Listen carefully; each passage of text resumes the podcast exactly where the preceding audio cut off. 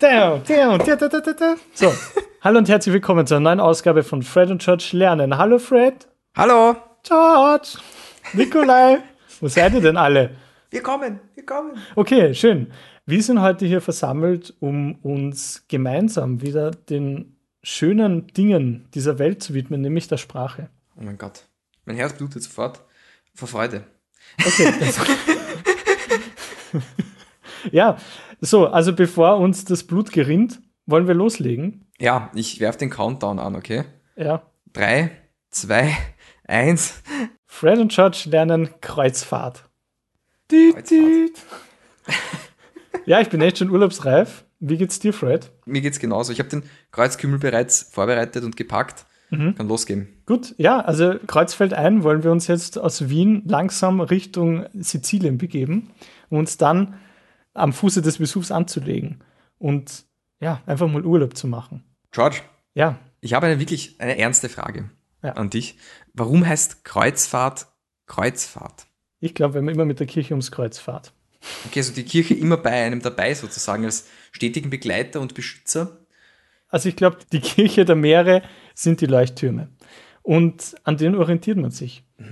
Genau. Ja. Sie sind das Kreuz, das man braucht. So wie auf der Landmasse oft ein Kirchturm der Orientierung dienen kann, dient der Leuchtturm auf hoher See als Orientierung, wenn die Sterne versagen. Das Problem ist ja oft, dass Leuchttürme ja immer nur in der Nähe des Landes sind. Ich bin ja dafür, dass man auf Meeren vielleicht in Zukunft auch diverse Leuchteinheiten positioniert. Vielleicht findet man so auch mit der Fauna des Meeres eine Art der Zusammenarbeit. Nämlich, dass all die, oder Hofer, dass, dass all die Lebewesen des Meeres, die leuchten können, den verlorenen Seefahrern den Weg weisen können, wenn einmal der Himmel bedeckt ist. Ja, das finde ich gut. Ich glaube, das ist eines, was es bedarf. Ja. Ja. Ich glaube, es ist auch gut, immer einen Arzt mit an Bord zu haben. Also auf seiner Kreuzfahrt, ja, auf seiner kirchlichen sozusagen.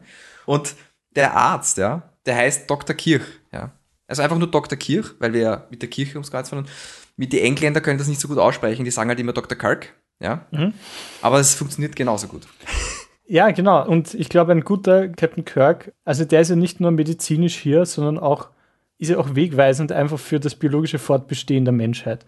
Und ich glaube, auch für das biologische Fortbestehen der Menschheit ist es vonnöten, dass man eine gute Orientierung hat, einen guten Sinn für die richtige Richtung, für die Zukunft. Ich stimme dazu. Deswegen habe ich auch immer zu dir gesagt beim Volleyball, komm, pass.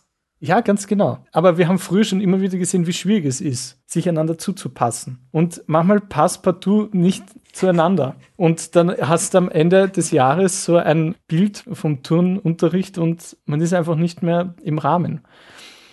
Und dann, man geht einfach dann gemeinsam essen und es ist einfach zu teuer. Diese Rahmenlokale, es ist ein Wahnsinn. Aber ich weiß, was hilft. Pasta. Und bevor es dann auf die Schutthalde geht, auf die Pastor Schutthalde, erinnert man sich dann zurück an den Physikunterricht, wo man gelernt hat, wie man mit einem Sextanten umgeht. Ich habe auch Sextanten und ich habe keine Ahnung, wie ich mit denen umgehe. Ja, ich auch nicht. Aber das Gute ist, das habe ich aus dem Jazz gelernt, ähm, mit einem Saxophon kann man, also mit einem Sax kann man, kann man sich immer in die Freiheit spielen. Denn wenn man einfach auf die Straße geht und einfach drauf losbläst, dann bewegt sich einfach alles. Es ist wahrscheinlich eines der dynamischsten Instrumente, die wir kennen. Und glaube ich auch ein Instrument, das man sehr wohl auf Kreuzfahrten noch wiederfindet. Weil was wird auf einer Kreuzfahrt gemacht? Die Leute werden unterhalten, weil Leute so mit sich selbst konfrontiert sind, mit der Leere, mit der Weite und dass sie im normalen Leben nicht gewohnt sind. Man wohnt in einer Stadt, in einer Wohnung. Man hat nichts. Ich habe letztens eine statistische Auswertung gefunden, ja, wo sie festgestellt haben, dass Masseure und Masseurinnen ja, statistisch gesehen viel öfter an Kreuzfahrten teilnehmen. Nein, statistisch, statistisch gesehen viel öfter an Kreuzfahrten Ja. teilnehmen als Nicht-Masseure. Das ist sehr interessant, weil ich glaube nämlich auch Spinner und Spinnerinnen, die haben auch eine ganz spezielle Technik, um zum Beispiel Schwimmwesten und so zu nähen und das geeignete Garn dafür herzustellen, nämlich mit dem Kreuzfaden. Und dieser Kreuzfaden ermöglicht ein sehr robustes, festes Gewebe, das dicht genug ist, um genügend Auftrieb zu ermöglichen, dass man eben nicht untergeht. Weil was ist das Schlimmste bei einer Kreuzfahrt, wo absolute Geborgenheit Ziel ist oder der Normalzustand sein sollte, ist, dass man untergeht. Spannend. Aber da sind wir eigentlich auch wieder beim Sextanten. Weil, wenn man weiß, also Musik kann emotional wegweisend sein. Wenn der Saxophonist oder die Saxophonistin nun das letzte Lied trällert, bevor man im Kreuzfahrtschiff dem Meeresboden entgegensteuert, dann gibt es eigentlich nicht mehr viel zu sagen, oder? Naja, eines gibt es noch zu sagen. Ja. Und zwar, dass eine Kreuzfahrt ein Synonym für einen Autounfall ist. Eine kurze Fahrt, aber doch. Quasi einsteigen und gleich zum Friedhof. Richtig. Eben, also zwei Autos, Ja. die sich in ihrem Weg kreuzen, ja. Aber halt mit so hoher Geschwindigkeit. Das kann passieren. Ja. Ah, daher kommt das Kreuz. Man begegnet sich. Oder man begegnet Gott oder wie immer man das auffasst. Ah. Das heißt, der Kreuz schließt sich, oder? Genau.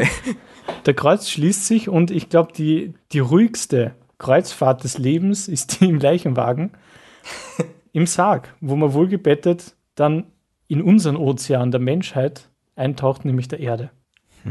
Und dort seinen Frieden zu finden. Ja.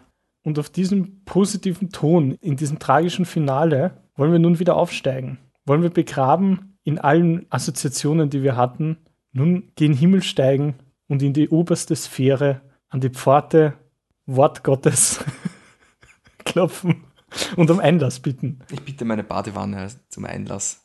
Genau.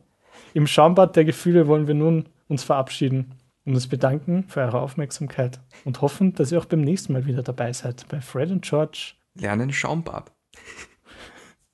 Ich glaube, dass Schaumbad der Bruder von Sindbad ist.